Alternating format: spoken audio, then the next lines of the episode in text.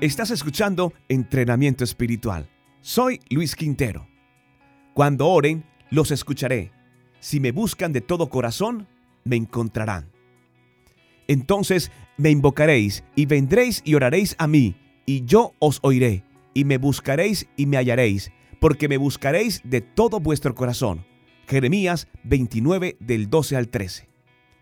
El secreto para vivir una vida abundante y victoriosa consiste en establecer y cultivar una buena relación con Dios.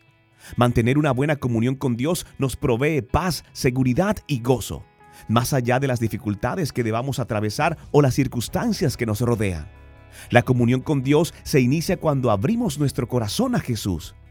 Se mantiene cuando nos consagramos a Él, apartándonos del mal, guardando sus mandamientos y haciendo su voluntad.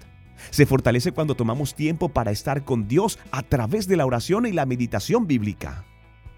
La oración es el medio por el cual permitimos e invitamos a Dios para que nos vigorice, nos llene de energía espiritual. Este fortalecimiento nos da el poder para vivir victoriosos, venciendo al mundo, la carne y el pecado. Por medio de la oración obtenemos más poder y llenura del Espíritu Santo. Esta llenura del Espíritu nos capacita para vencer las debilidades, los malos sentimientos, las tentaciones, los rencores y todas aquellas cosas que nos quiebran interiormente y traen inseguridad y frustración a nuestras vidas.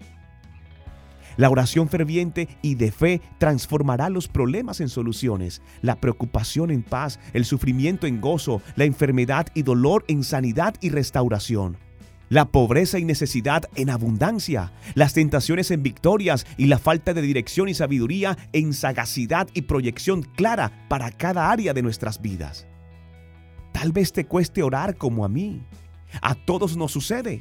Iniciar nuestro momento de oración puede resultar difícil, pero una vez que comiences y te entregas en la tarea, el Espíritu Santo viene y te ayuda en la debilidad. Luego de ahí en adelante todo fluye de manera natural y se transforma en una delicia. Aunque te cueste o no tengas mucha motivación, querido amigo, a pesar de ello, no desistas en el intento de buscar cada día su presencia. Inicia ahora mismo, comienza ahora, poco a poco, y estarás disfrutando del maravilloso placer de estar cara a cara en comunión con tu Padre Celestial. Oremos de la siguiente forma. Te ruego, Señor, que me enseñes a orar. Dame fortaleza y constancia para estar cada día en tu presencia. Quita la pereza de cada mañana, el desánimo y dame valentía y motivación para buscar tu rostro, Señor. Espíritu Santo, ayúdame en mi debilidad.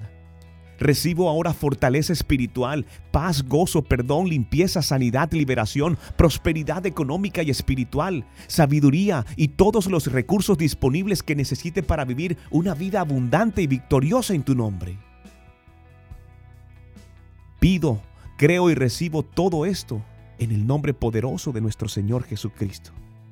Como siempre, finaliza esta oración con tus palabras.